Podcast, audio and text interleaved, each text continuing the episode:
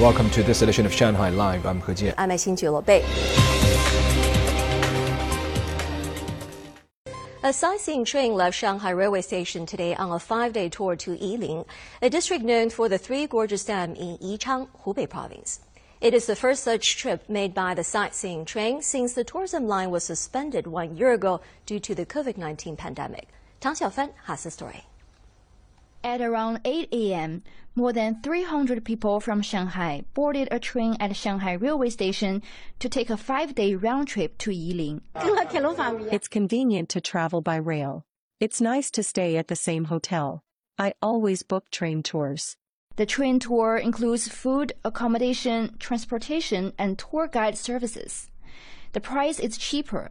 It's 30% lower than tours provided by other travel agencies. The tour only includes visits to local scenic spots. No shopping is scheduled. The train is operated by the railway so it costs less. Shanghai has a friendship with Yiling for 30 years. We hope to give back to the Shanghai people by inviting them for a visit to some of the beautiful scenic spots in Yiling. Rail tourism is on a fast track to popularity. The number of sightseeing trains in March and April has surpassed the total of the summer holiday in 2019. We will provide 90 ordinary trains and over 20 of high-speed trains. We will operate trains for long-distance trips to Xinjiang, Gansu, Chongqing, Chengdu, and northeast China.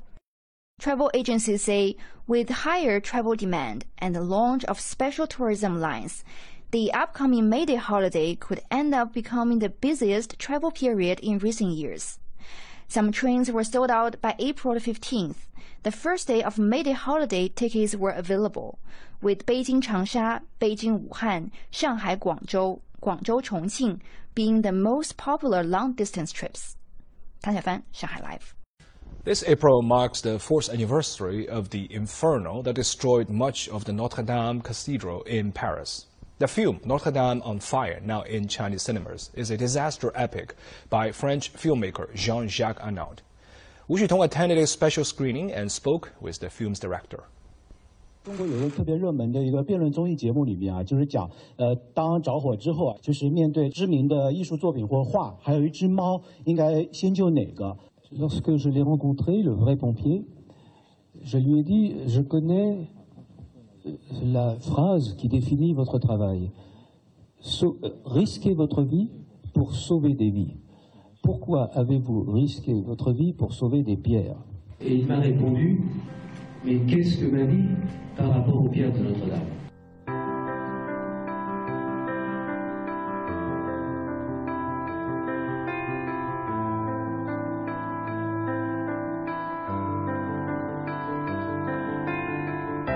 C'est un film documenté et je me suis renseigné beaucoup pour que ce que je dis là est à 98% la vérité, des choses les plus invraisemblables. Comment imaginer que les premiers pompiers qui arrivent 45 minutes après le début de ce feu gigantesque, il y a deux filles dedans. Mais il n'y a presque pas de femmes dans les pompiers de Paris.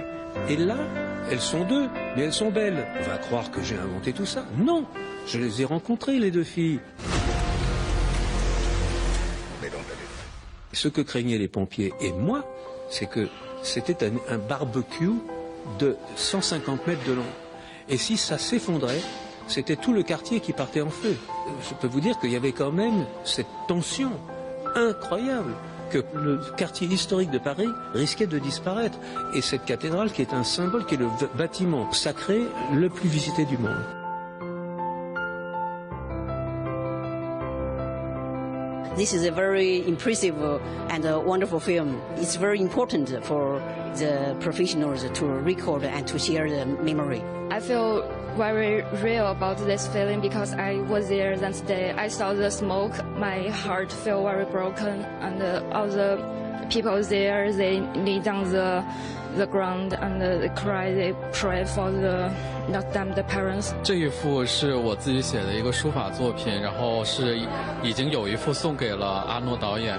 就是我觉得，像《燃烧的巴黎圣母院》，它其实背后承载的是一个文化，所以我觉得不管是我们本民族的文化，还是他国的文化，都是值得尊重，而且是我们也会为之痛惜的，就为它的一个燃烧而感到痛惜。Je ne peux pas imaginer aujourd'hui. Faire un film sans proposer qu'il y ait une coopération entre, entre nous et, la, et la France.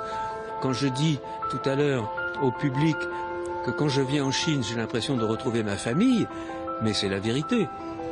J'ai vraiment une, passion pour la Chine et et en particulier une passion pour les Chinois que je trouve en fait très proche des Français.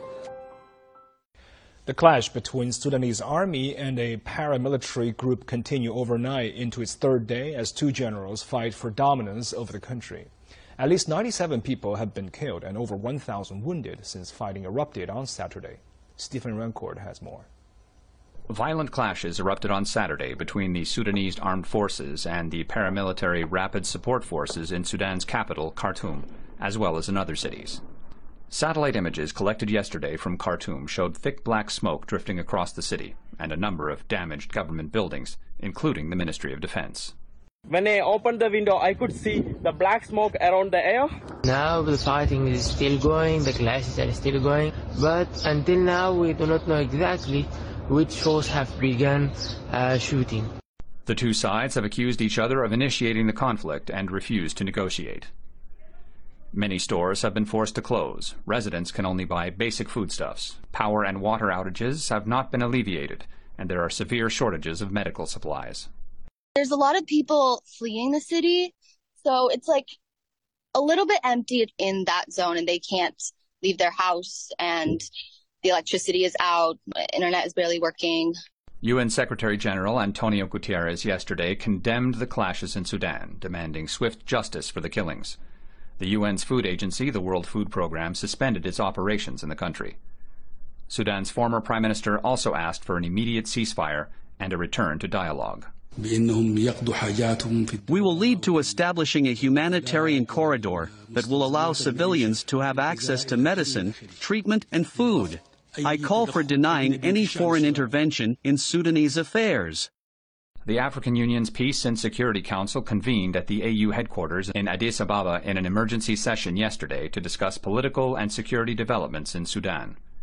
The Chinese Foreign Ministry has initiated an emergency consular assistance mechanism to protect Chinese nationals and institutions in Sudan. Chinese nationals in the region have been warned not to travel to Sudan, and those already in the country have been advised to report their location as soon as possible.